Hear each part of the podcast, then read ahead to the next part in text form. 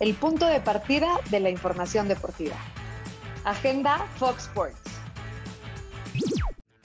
Hola, ¿cómo están? Muy buenos días. Es jueves santo, pero también es momento de informarse. Y es que vamos a darle play a la mejor información deportiva. Amantes del rey de los deportes, a los cuales me sumo, hoy es el día. El béisbol de las grandes ligas arranca su temporada 2021.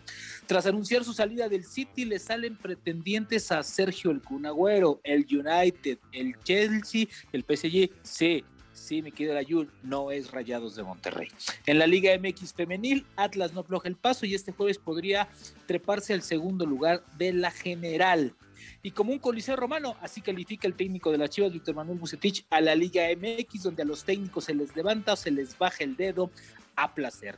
Un tema de siempre, en la liga hay resultados que imperan más que los proyectos y de esto vamos a platicar con el buen Luis Mario Sauret. ¿Cómo estás, hermano? Buenos días. ¿Cómo estás, brother? Buenos días a la gente que nos escucha, eh, nos escucha, ¿eh? No se escucha en Spotify.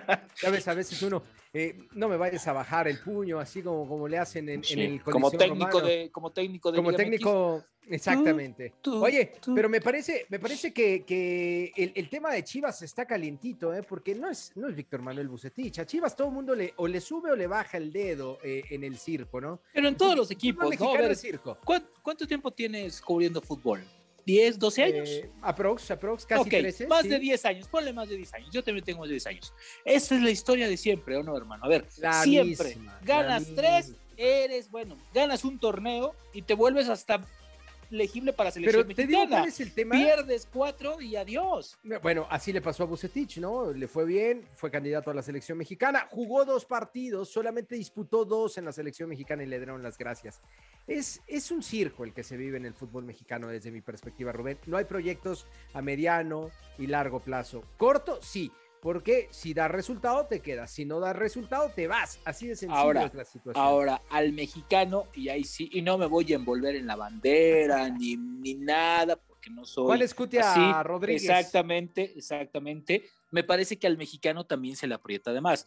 A ver, hay que ser honestos, al Rey Midas se le da prioridad y se le alarga el letardo o esta parte porque los títulos que ganó en Monterrey y por el pasaje. Pero otro técnico joven mexicano ya estuviera fuera y pidiendo chamba. ¿eh? Ahora que tocas el tema de los mexicanos y no es nada contra los extranjeros, porque por ejemplo me ha gustado mucho el trabajo del Arcamón, por momentos el de Rocco con San Luis, pero los mexicanos siempre son los mismos, Rubén, siempre son los mismos.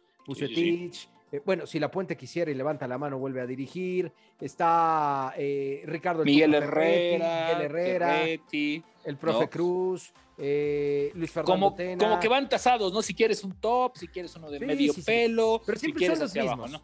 Siempre, son, los mismos. Y el tema, el, tema de Chivas, con todo respeto, querido Rubén, el tema de Chivas está caliente. Pero no te parece, pero no te parece que Bucetich también está sacando el paraguas. A ver, ya vimos el calendario de Chivas. Está durísimo. Seis en este partidos. momento no está en zona de calificación.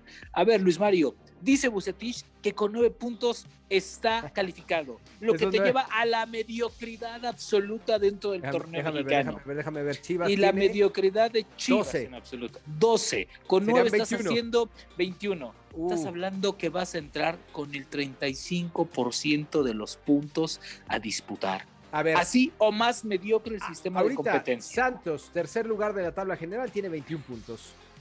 Santos, o sea, imagínate. 21 puntos.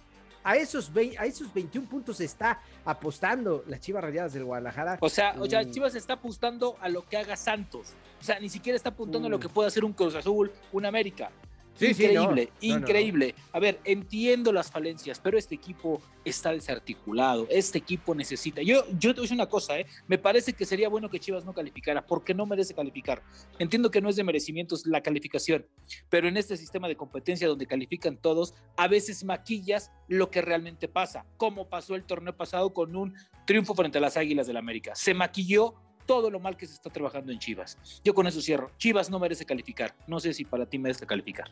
Desafortunadamente no, pero me gustaría ver a Chivas. Siempre le va a dar un sabor distinto a la liguilla. No, ¿qué sabor? ¿Qué sabor le va a dar Chivas? ¿No? Chivas le da sabor abajo, si está peleando abajo. Chivas, Chivas no pelea arriba. Chivas no es gallo. No tiene patas para gallo, Luis Mario. ¿A, poco no quieres ver a Chivas, Pumas, Cruz Azul, América en la liguilla? Siempre, siempre genera yo mejor, No, yo mejor quiero escuchar una canción. Pon una canción No, te toca a ti, te toca a tú. Para, ok, yo, yo voy a poner una, voy a, voy, a poner una rola. Es jueves, vamos a poner algo de rock en español. Nos vemos mañana. Gracias por acompañarnos. Esto fue Agenda Fox.